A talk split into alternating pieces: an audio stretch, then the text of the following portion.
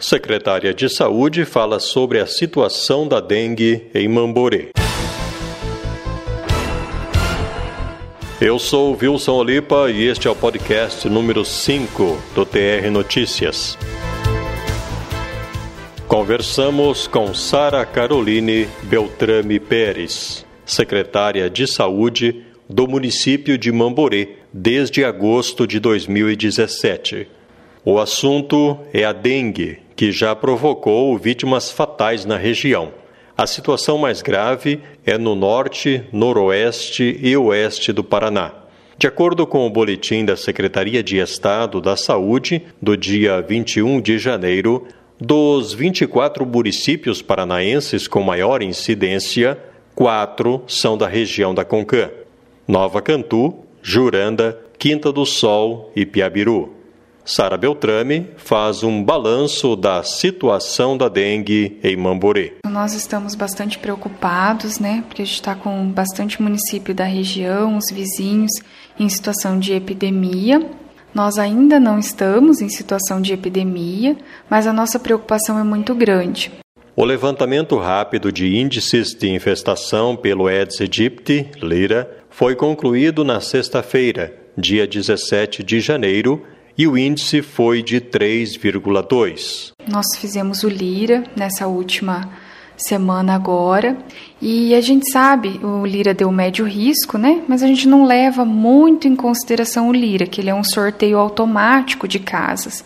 A gente gosta de acompanhar mesmo o trabalho dos agentes e ver o que eles estão encontrando naquele momento. Com base nas informações dos agentes, a secretária acredita que não é momento de acomodação, pelo fato do Lira indicar médio risco. Então a gente sabe que o nosso Lira deu médio risco e mas nós estamos numa situação de alto risco. Pelo que a gente tem encontrado nos, do, nos domicílios e nas visitas dos agentes, a gente tem observado que esses dados eles são maiores, né? O Lira ele é um, um sistema que o governo implantou, então ele sorteia algumas casas.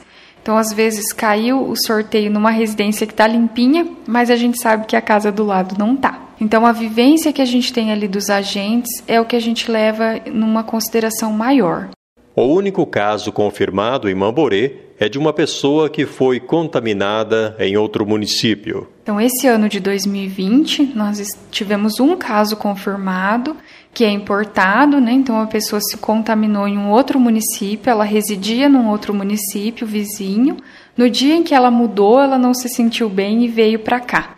A gente fez o teste rápido e confirmou positivo, mas ela não se contaminou aqui, né? Então, através de toda a investigação, a gente pode concluir que ela se contaminou na cidade de origem.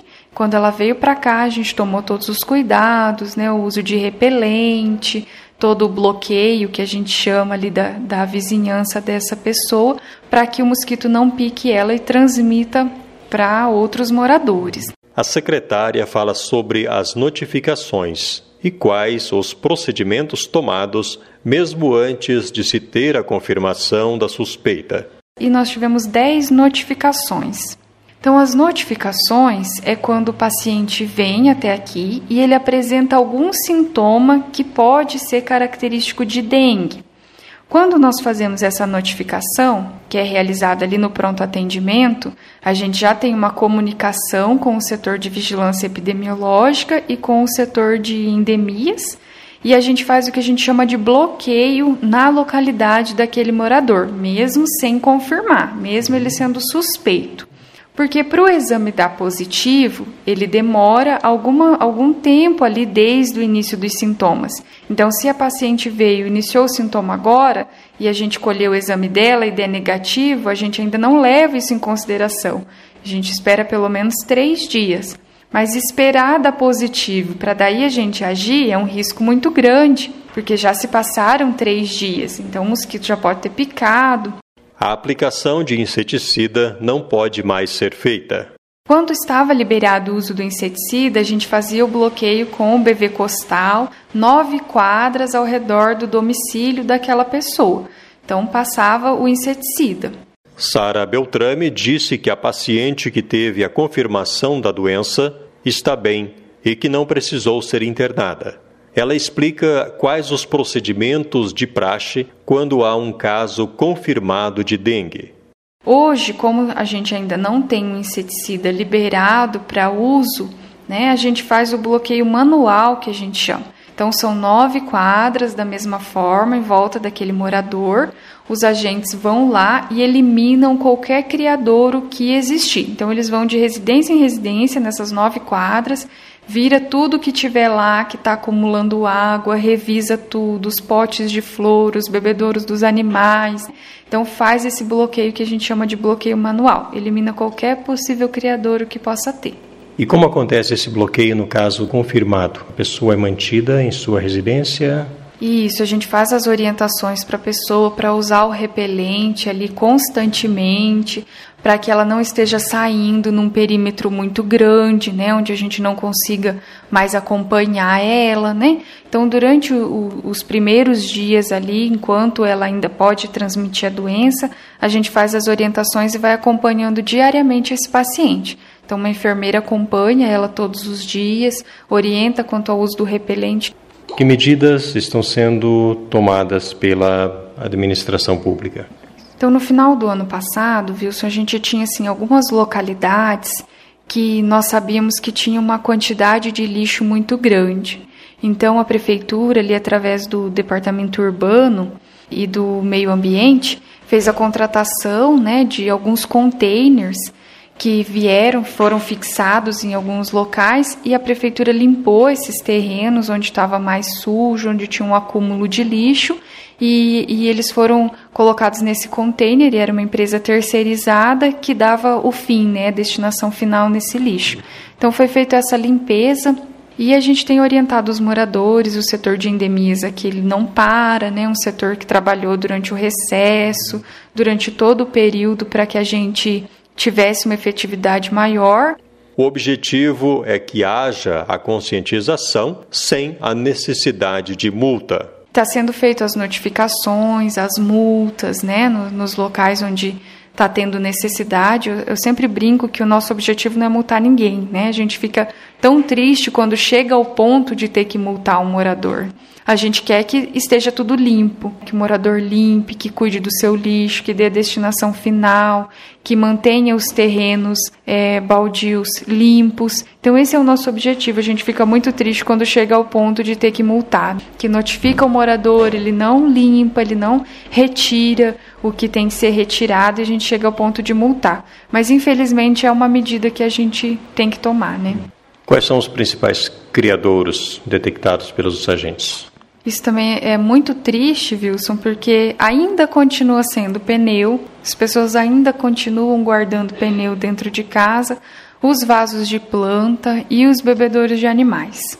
Então, o domiciliar, aquele imóvel onde as pessoas moram ali, tem cachorro, tem animais, tem ainda está ainda, ainda tá sendo o maior problema de foco. As pessoas elas batem muito em cima do terreno baldio e a gente precisa realmente que o terreno baldio esteja limpo, porque não é só a dengue, a gente tem os outros animais peçonhentos, cobra, aranha, rato, mas em questão de dengue, o principal local ainda é o domicílio. A secretária de Saúde enfatiza a necessidade de manter os quintais limpos.